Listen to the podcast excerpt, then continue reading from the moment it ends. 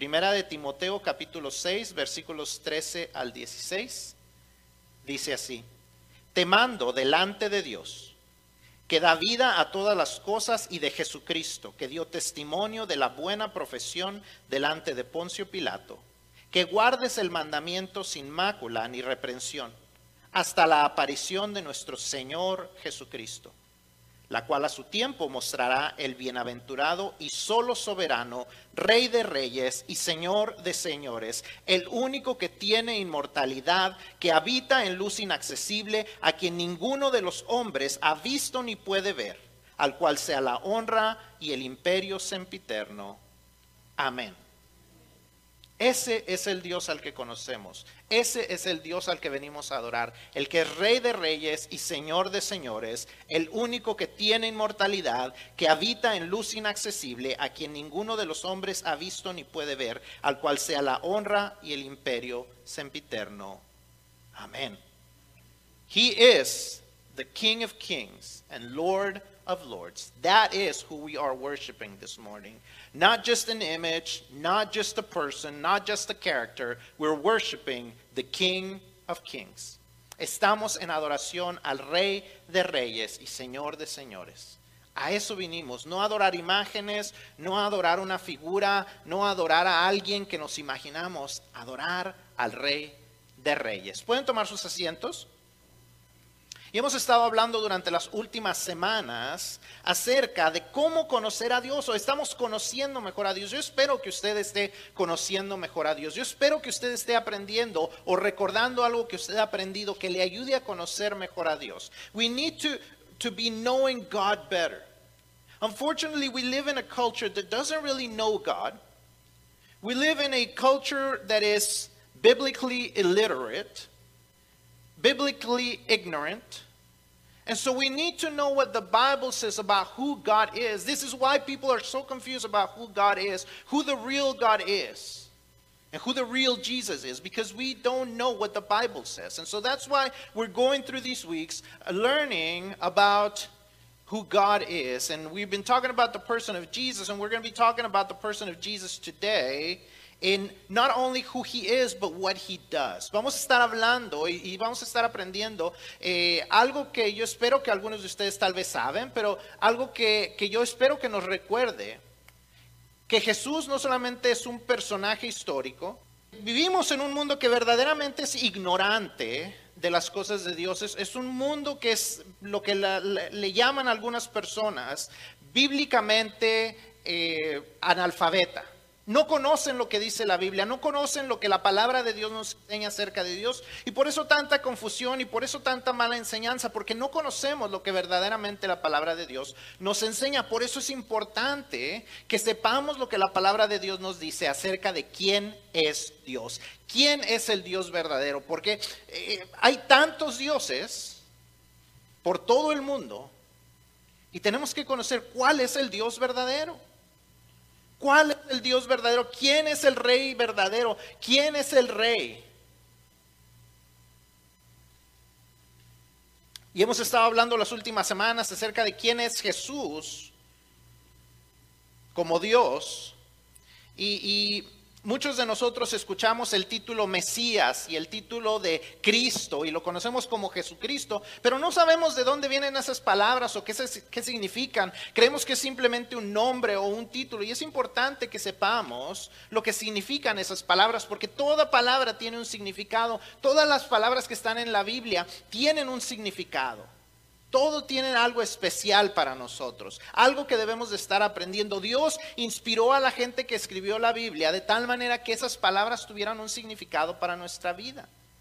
No nada más escribieron porque sí, porque necesitaban llenar un libro de capítulos.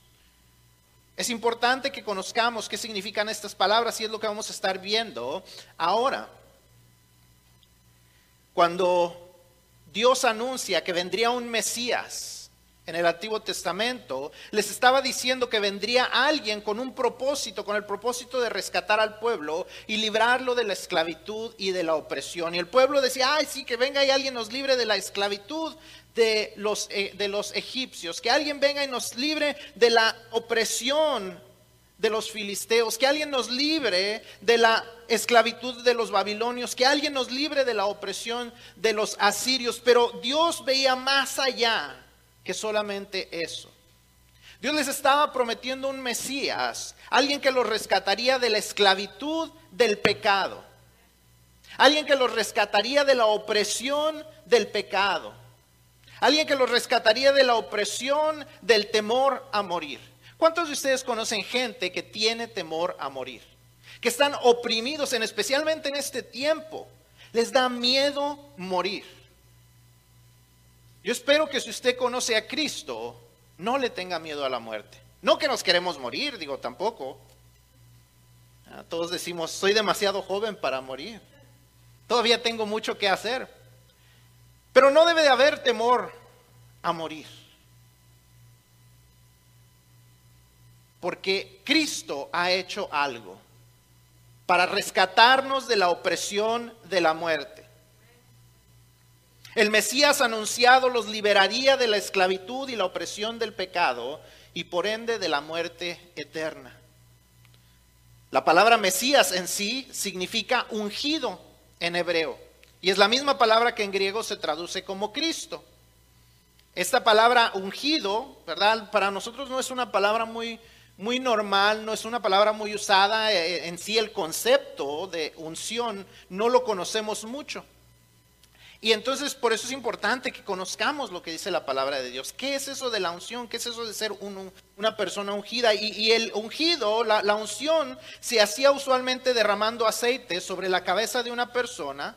Eh, en algún tipo de ceremonia derramaban, los, normalmente estaban eh, de rodillas y derramaban aceite en su cabeza como un símbolo de, así como el aceite cubría su cabeza, estaban cubriendo eh, a la persona con la cobertura divina, la cobertura de Dios. Dios estaba cubriéndolos de tal manera que estaba diciendo, yo estoy con esa persona porque tengo un propósito especial, tengo una tarea especial, tengo una misión especial para esa persona. Esta persona es el ungido de Dios para hacer algo especial de parte de Dios. En la historia judía había tres funciones o tres posiciones que eran ungidos. Eh, el rey se ungía, el rey del pueblo israelita se ungía para decir que Dios estaba con ese rey. los profetas se ungían para decir que Dios estaba hablando a través de esa persona. Los sacerdotes se ungían para decir que ellos representaban a Dios delante del pueblo y ellos representaban al pueblo delante de Dios. Esa era la unción el símbolo de que Dios estaba con una persona. Reyes como Saúl, David y Salomón fueron ungidos antes de comenzar su reinado, como símbolo de que Dios tenía una tarea especial con ellos, como reyes del pueblo de Israel. Profetas como Eliseo fueron ungidos como símbolo de que Dios hablaba a través de ellos, que ellos traían el mensaje de Dios ante el pueblo. En los libros de Éxodo y Levítico hay múltiples direcciones de parte de Dios para Moisés cuando le está diciendo, cuando está estableciéndose la ley, le está diciendo cómo debían de ungirse los sacerdotes para mostrar que estaban consagrados o apartados para servir a Dios exclusivamente y ser el puente de comunicación y comunión entre Dios y los hombres. So as we talk about Jesus, we, we've heard the, the titles Christ, and the title Messiah. And, and, and they sound great and, and, and all, but sometimes we don't know what those titles mean. And the, those titles, uh, Messiah is a Hebrew word, Christ is a, uh, comes from a Greek word, and but they both mean anointed. And we're not very used to the word anointed or the concept of being anointed, but anointing is the it is a symbolism of the presence of God with a person. The anointing was how it happened was that a person would be in a ceremony anointed with oil. They would pour oil over their head. And as the oil came down, it was a symbol that the presence of God was covering that person because God was with them, because God had a special purpose or special calling for this person. And, and as God, God would lead this person, they would do something special for him. Although we don't we no longer have a, a physical anointing. as people of God, we all have an anointing from Him in, in that we are called to serve Him in some special manner. But back in the Old Testament, there's three positions or three titles or three offices, it's what some theologians call it, it, it three functions of the Messiah, or three functions in the people of God that, that would be uh, that would have to be anointed. That was the king, the prophet, and the priest. And each one would have to be covered by this oil so that they would represent God in whatever area God had called them. Kings like Saul, David, and Solomon, they were anointed to be kings before they started serving as kings of Israel. The prophets like Elisha were anointed as a symbol that God was speaking through them, that they represented God before the people.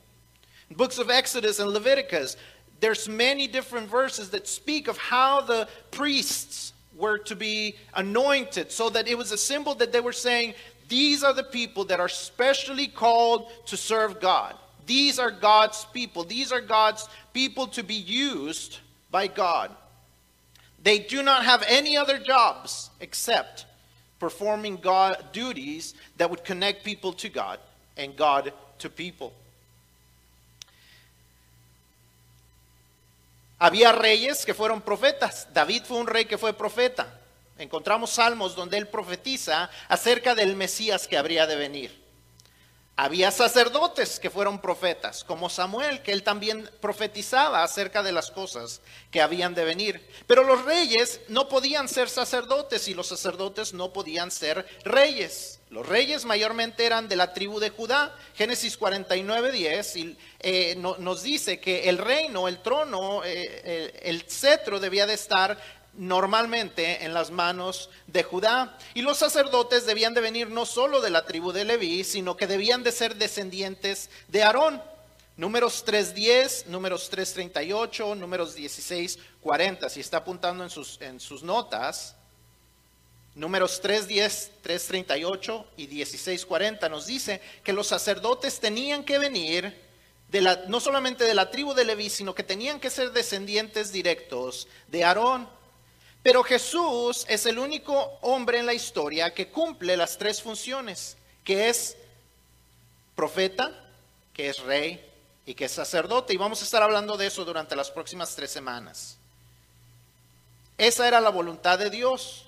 Él tenía un llamado especial para Jesús. As, Jesus comes to earth, he is the only character that we find in the Bible, the only person in the Bible that we find that actually fulfills all three functions in the Bible. You see, there were prophet, there were, there were kings that could be prophets, and there were priests that could be prophets.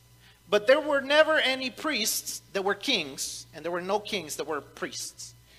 God even got angry at those kings that overstepped the boundaries of priesthood because God had established a certain order. But Jesus was called with a special calling. Hablamos acerca de la Trinidad hace algunas semanas y, vamos a recordar algunas de esas cosas, pero Dios se manifiesta en cuántas personas? Tres personas. Dios Padre, Dios Hijo, Dios Espíritu Santo. Vamos a estar hablando, hemos estado hablando acerca de Dios Hijo, pero vamos a estar hablando acerca de ese Hijo que está, la semana pasada dijimos que Él tenía la misma autoridad que el Padre.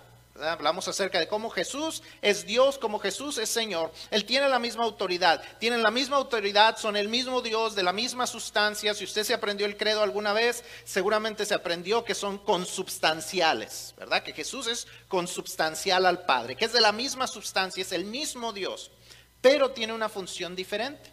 Y dentro de esas funciones está estas tres. Solamente Jesús llena estas tres. Y entonces es lo que vamos a estar aprendiendo acerca de Dios. Después vamos a estar hablando acerca del Espíritu Santo, pero vamos a estar hablando, conociendo estas funciones que nos ayudarán a, conocer no solamente más acerca de Jesús, sino nos llevarán a conocerlo más a Jesús, a depender más de Jesús.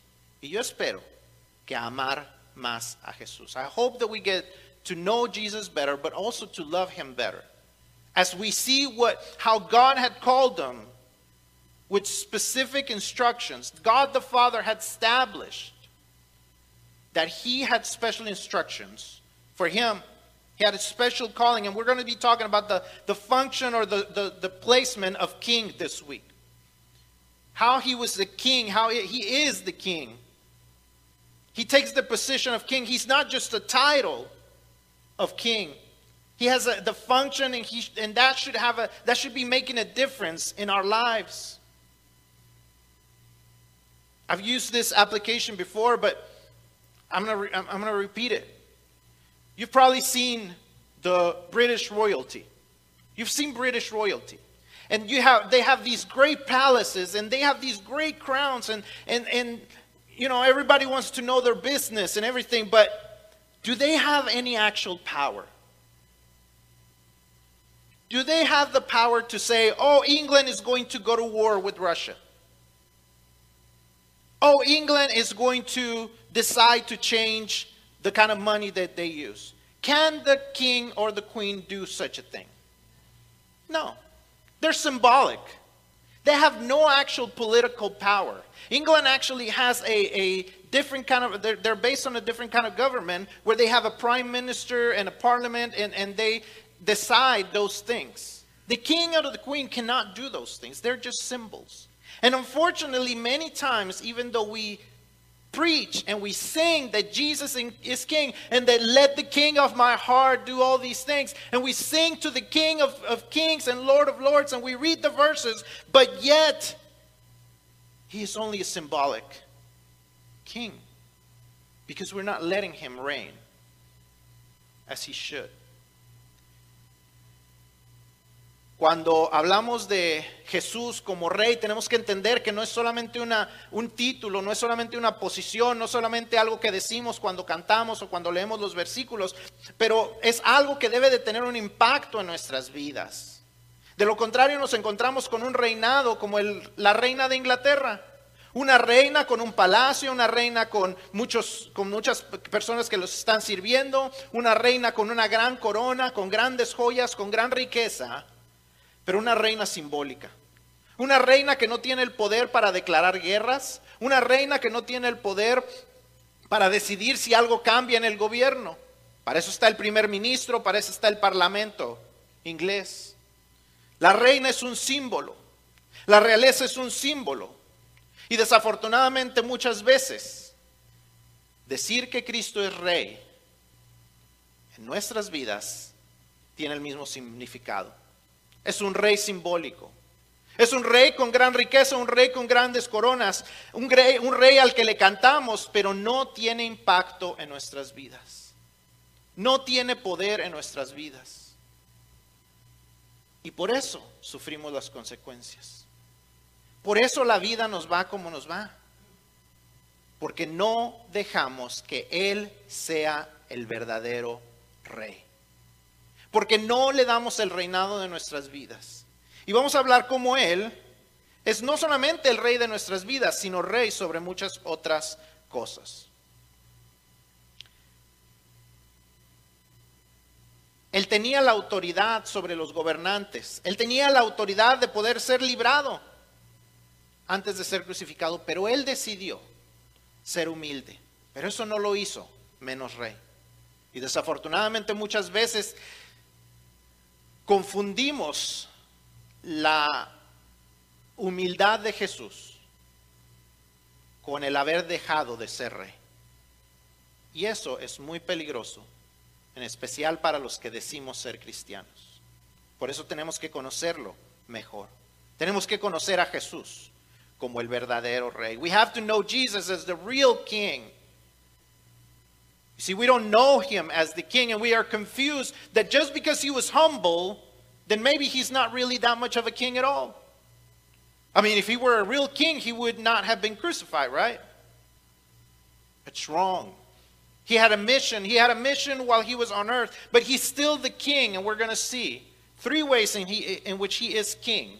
Not the only ways in which he is king, but three important ways in which he is king. Vamos a estar viendo tres maneras en las que Él demuestra que Él es rey. No solamente esas tres maneras Él es rey, pero esas son tres maneras importantes en que Él demuestra que Él es rey. Número uno, Jesús es rey sobre el pecado. Jesús es rey sobre el pecado. Hebreos 4, 14 al 16 dice, por tanto, teniendo un gran sumo sacerdote, recordemos que él es rey y sacerdote, un gran sumo sacerdote que, que traspasó los cielos, Jesús, el Hijo de Dios, retengamos nuestra profesión, porque no tenemos un sumo sacerdote que no pueda compadecerse de nuestras debilidades, sino uno que fue tentado en todo según nuestra semejanza. Pero sin pecado.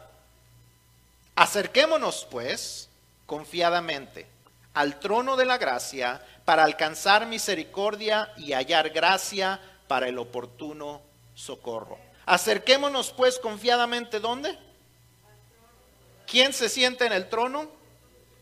El rey. El rey Jesús se sienta en el trono aquel que reinó sobre el pecado, aquel al cual el pecado y la tentación no pudieron vencer. Es importante que sepamos eso, es importante que aceptemos eso, porque quiere decir que Jesús no era cualquier hombre, como la gente dice, no era solamente un buen maestro, no era solamente un profeta, no era solamente lo que la gente dice, Él era un hombre que venció el pecado, porque Él es el rey sobre el pecado. Él pudo lograr lo que nosotros no podemos. El pecado cuando no conocemos a Cristo reina sobre nosotros. El pecado cuando no conocemos a Cristo reina sobre nosotros. La gente no quiere aceptar eso. La gente no quiere aceptar que son personas malas. A veces nosotros no queremos aceptar que aún siendo cristianos batallamos con el pecado que desea regresarnos a nuestra pasada manera de vivir. Las tentaciones y nuestras debilidades no nos permiten reinar completamente sobre el pecado, pero Cristo lo logró. Cristo vivió una vida sin pecado. Él fue tentado igual que nosotros, pero nunca pecó.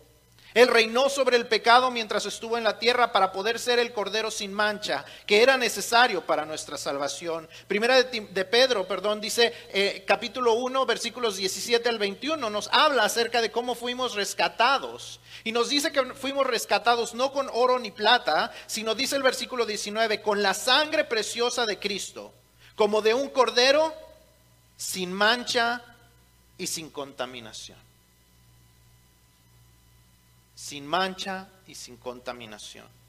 Él reinó sobre el pecado por amor a nosotros para cumplir su misión. Por eso nos podemos acercar confiadamente al trono de la gracia para alcanzar misericordia. Nosotros los pecadores podemos venir al trono del rey y del sumo sacerdote para alcanzar el perdón de nuestros pecados y la vida eterna. Es por su sacrificio y santidad que nosotros podemos alcanzar misericordia. You see, he is king over sin.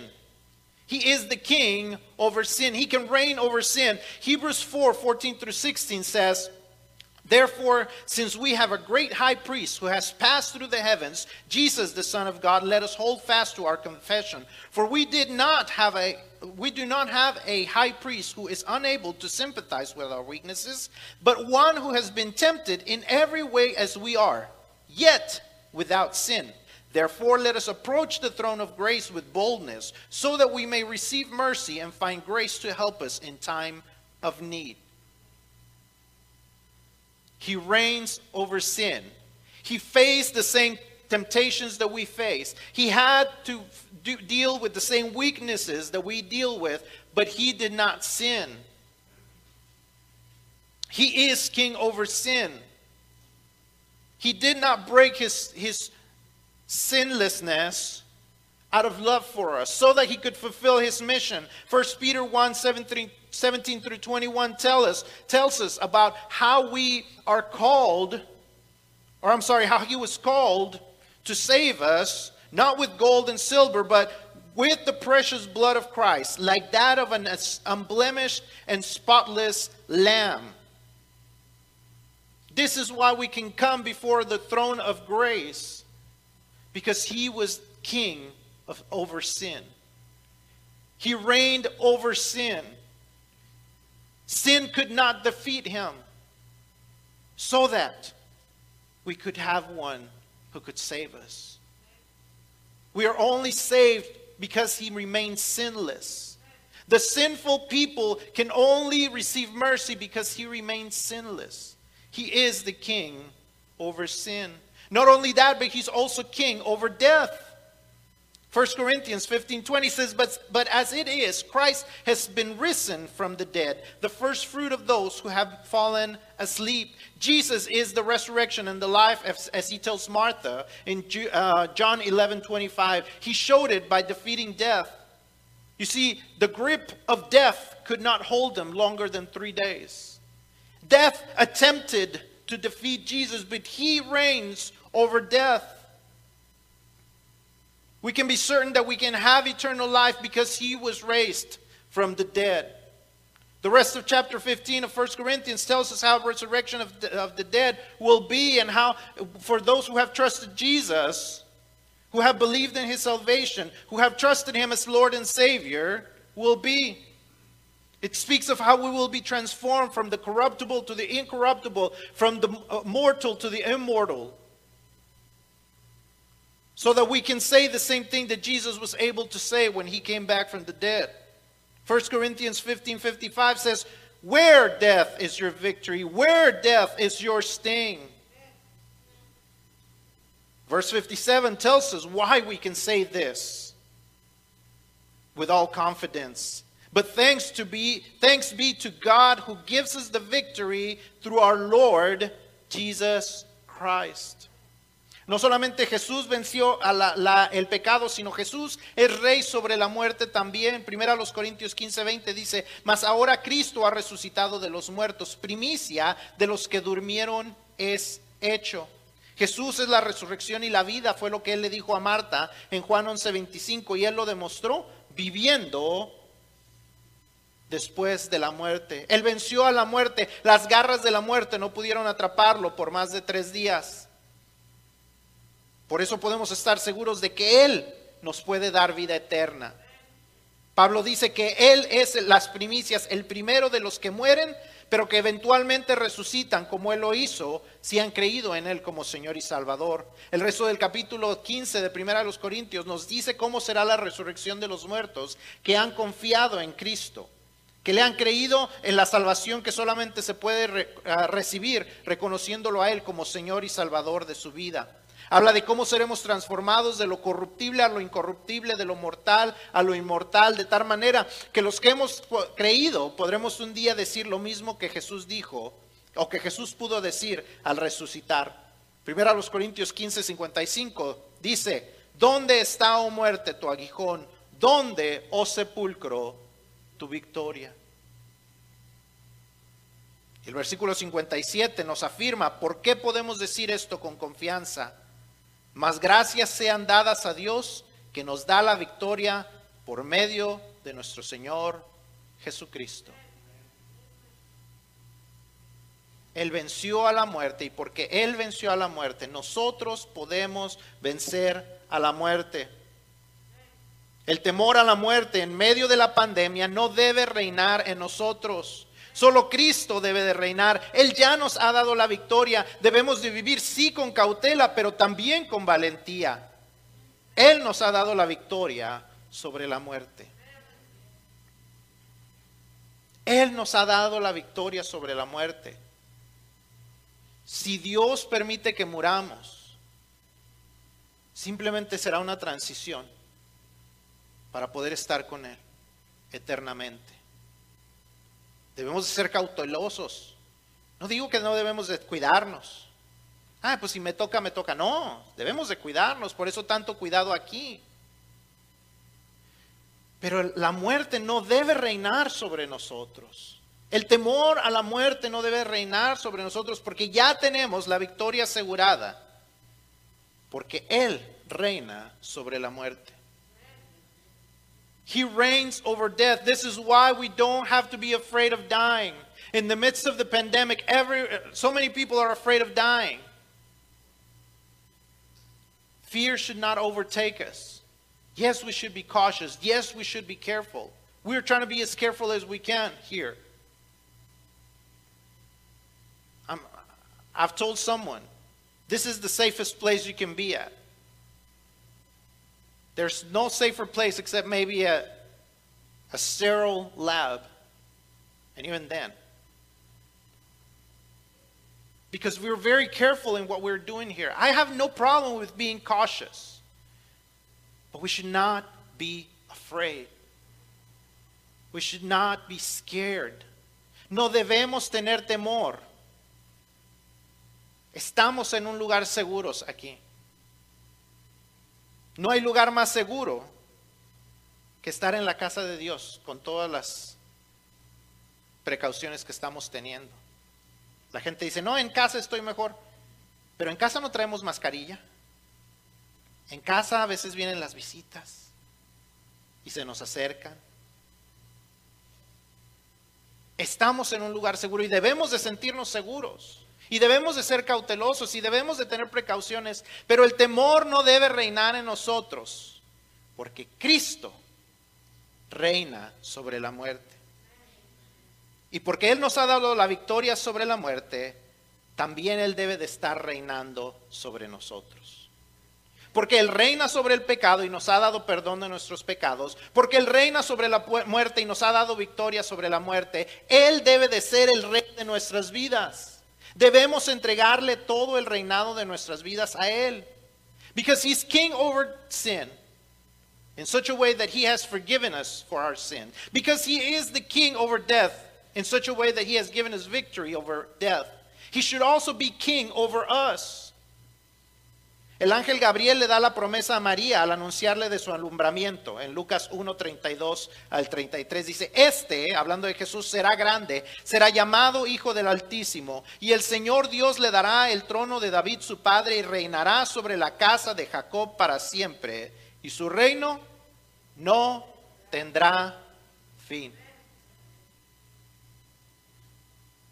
Promesa del ángel es que Jesús reinaría sobre el pueblo de Israel al igual que David y que su reino no tendría fin. Todos los que hemos recibido a Jesús como nuestro Salvador hemos venido a formar parte de su reino. Somos sus súbditos y por tanto Él es nuestro rey y nosotros debemos obedecerle a Él.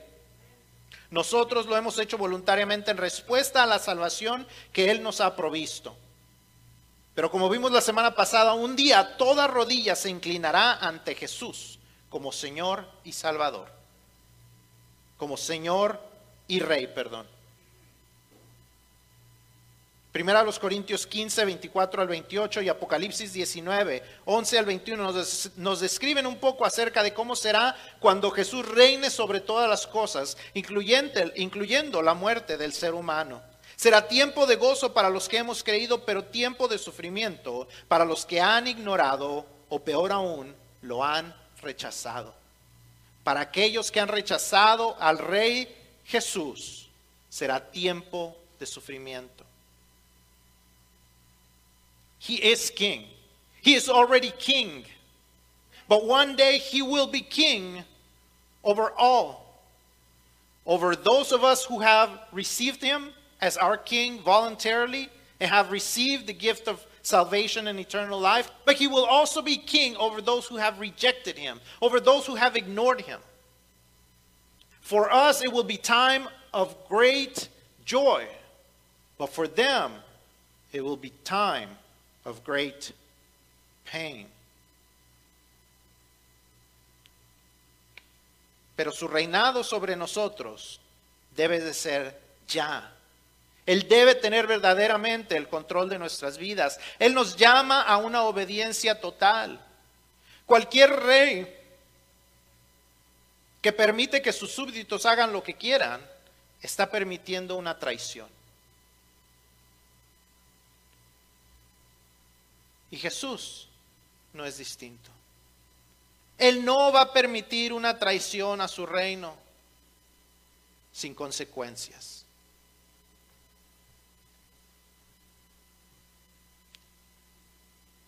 Él exige obediencia total. Eso nos debe llevar a un tipo de santidad, de separación, de apartarnos de lo que dice el mundo, de lo que le agrada al mundo y hacer lo que le agrada a Dios. Eso nos debe de mover a una seguridad, pero también a un compromiso, a un compromiso de reunión como sus súbditos. Como dije al principio, la asamblea es importante. Él nos ha llamado a, a estar juntos, a congregarnos. Entiendo que hay personas que están vulnerables y entiendo por qué no están aquí. Lo que no entiendo son aquellos que no están aquí, pero están en la calle, pero se están paseando, pero han hecho el domingo un día de conveniencia y de convivencia para su familia, pero no para estar adorando al Rey de Reyes. No entiendo cómo hemos tan rápido reemplazado el tiempo de Dios por el tiempo para la familia, el tiempo para el descanso, el tiempo para los proyectos, el tiempo para muchas cosas. ¿Cómo hemos despreciado al rey? Es importante que le demos el reinado de nuestra vida, de nuestro tiempo, de nuestra atención. You see, it's important that He is the true King. He calls us as the King to be, to be holy. He calls us to holiness. He calls us to complete obedience, to doing what is, uh, what is pleasing to Him, and to do those things even if the world does not like it. He calls us to be assembled together, to give Him our un, undivided attention.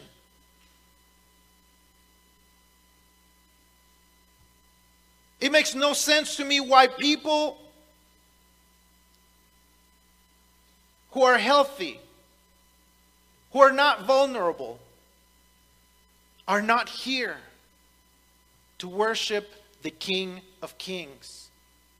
How easily we give up on our time of worship and we make it about anything else. We make it about resting. We make it about time with our family. We make it about going out. I totally understand that there's people who are vulnerable. I don't want them to come and put themselves at risk. What I don't understand is how people put themselves at risk at many other places, but will not make the time to come and worship the King. So I'm glad that you have taken that, that, that decision. It is important that you, that, that you are here. And I'm not trying to guilt you into being here, but it is God's calling for us to let Him truly be the King. Es importante que nosotros estemos aquí no por culpa, no para que el pastor no nos llame, no para que no nos regañen, no para cualquier otra cosa, sino porque estamos adorando a aquel que decimos que es nuestro rey. Que Él tenga nuestra atención, no solamente el domingo, todos los días, pero en especial el domingo. Pero cuando olvidamos que el domingo es del Señor y lo hacemos de cualquier otra cosa, el domingo de descanso, el domingo de proyectos, el domingo de cualquier otra cosa. El domingo para trabajar, para ganar doble. Estamos dejando que Dios deje de ser el rey. No solamente el domingo, sino muchas otras áreas también. También el hecho de que Él es el rey nos debe llevar a evangelizar si Jesús es el rey de nuestra vida, entonces somos sus representantes. Somos sus embajadores, dice 2 Corintios 5:20. Así que somos embajadores en nombre de Cristo. Como si Dios rogase por medio de nosotros, os rogamos en nombre de Cristo, reconciliaos con Dios. Hemos sido salvados para ser los embajadores de un rey. Los que hemos decidido que Él es el rey de nuestra vida, somos sus representantes en la tierra. Y tenemos un trabajo que hacer.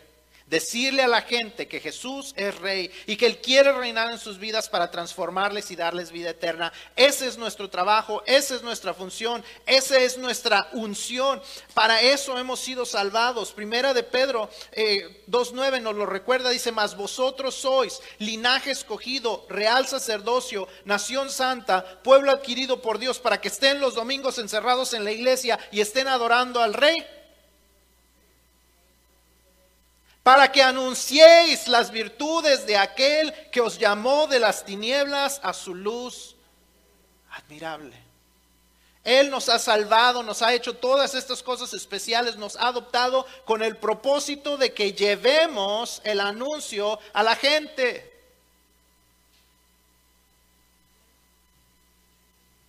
You see, he not only calls us to obedience, not only calls us to, congregating, but he also calls us to be his representatives, to be his ambassadors. Second Corinthians 5, 5.20 says, Therefore we are ambassadors for Christ, since God is making his appeal to, through us. We plead on Christ's behalf, be reconciled to God. An ambassador is a representative of the king, of the government. He has called us to be his ambassadors, to tell people that God wants to reign in their lives, that Jesus was to be king. And he wants to transform their lives and give them eternal life. That is our job. That is our calling. That is our anointing. 1 Peter 2 9 gives us this truth. He says, But you are a chosen race, a royal priesthood, a holy nation, a people for his possession. But it doesn't end there. He not only teaches us about our, our identity that we are chosen people, royal priesthood, holy nation, people for his possession. It's not just about our, identity, he's, he's not just setting us aside for something to be admired, but it says, so that. You see, he does all this so that you may proclaim the praises of the one who called you out of darkness into his marvelous light. He didn't call us to be pieces in a museum that you admire, that you might even take pictures of, but they have no effect in your life. He called us to be walking among people, to be walking as light in the darkness, because you and I were in the darkness one day. If you received Jesus as a young person, you may not remember walking in darkness. You may not remember what not being a Christian was like. But many of the adults can tell you what it was like for them.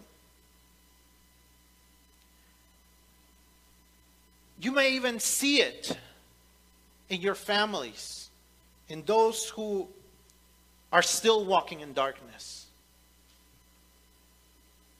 You may not remember what it was like to be in the dark, but you are walking in the light if you have received Jesus Christ, and you need to be the light for those who are still walking in the darkness so that their lives will be transformed. Usted tal vez no recuerde cómo era caminar en la oscuridad. Tal vez recibió a Cristo cuando era muy joven, o tal vez ya tiene mucho tiempo de cristiano. Y a veces cuando llevamos muchos años de ser cristianos nos olvidamos de cómo era vivir en la oscuridad, cómo era nuestra vida cuando eh, caminábamos a oscuras, cómo era nuestra vida cuando caminábamos sin Cristo, cómo era nuestra vida cuando no teníamos esperanza, cómo era nuestra vida cuando Él no era el rey. Pero si no lo recordamos, solo ve a su alrededor. Solo vea a las personas que caminan sin Cristo. Vea la oscuridad en la que viven. Vea el temor en el que viven. Vea los vicios en los que viven. Y si usted vive en la luz, nos toca compartir la luz. Nos toca ser luz en medio de las tinieblas para las personas. We need to be a light in the middle of the darkness. Is he your king? Is he your real king? Or is he just a symbolic king?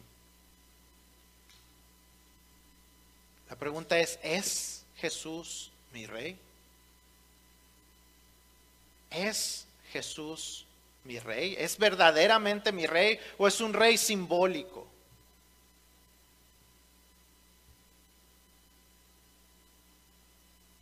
Es un rey solo de posición, pero no en función. Es un rey de título, pero un rey sin autoridad.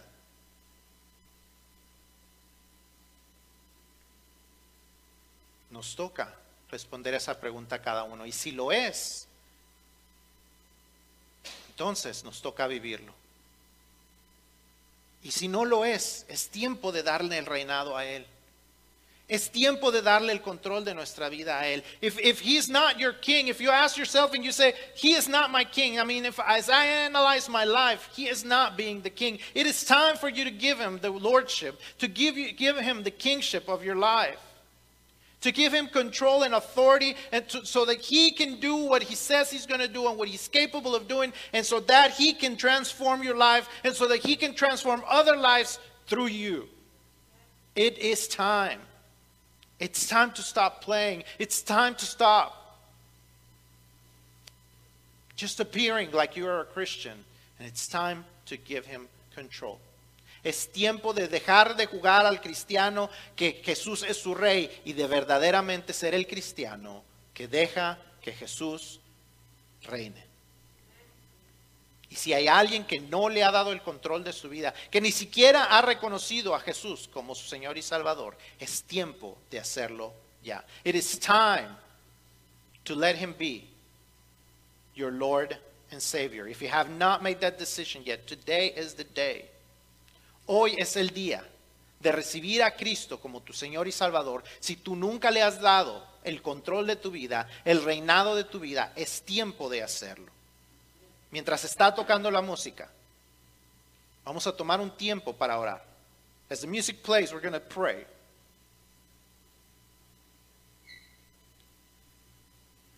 And if you're a Christian and you have not fully given him control, you know what to pray. Si usted es cristiano y no le ha dado el control completo de su vida, usted sabe cómo orar, usted sabe qué decirle. Pero si no, déjeme guiarle en una oración. If you don't know, if you have never prayed to let Jesus be the Lord of your life, if you never confessed Him as Savior, let me guide you in prayer this morning. Señor Jesús. Reconozco que soy pecador y te pido perdón por mis pecados. Te pido que tomes el control de mi vida y que entres en mi corazón, que seas mi Señor y mi Salvador. Gracias Jesús por morir por mí por resucitar por mí y por ser mi Señor y Salvador. Amén. Lord Jesus, I confess that I am a sinner. I repent from my sin and I ask you to forgive me. Come into my heart. Take control of my life. Be my Lord and my Savior. Thank you, Jesus, for coming to earth, for dying for me, for rising up again to give me salvation and eternal life. Amen. Si usted hizo esta oración, déjenos saber. Si usted está presente, déjeme saber para orar con usted, para ayudarle. If you prayed this prayer, let me know because I want to know, because I want to help you grow. Si usted hizo esta oración y está viéndonos por internet, le invitamos a que nos contacte para ayudarle a crecer en esta nueva decisión. If you prayed this prayer while you were watching us over the internet, let us know. Send us a message. We want to help you grow in this new decision. We want to help you grow.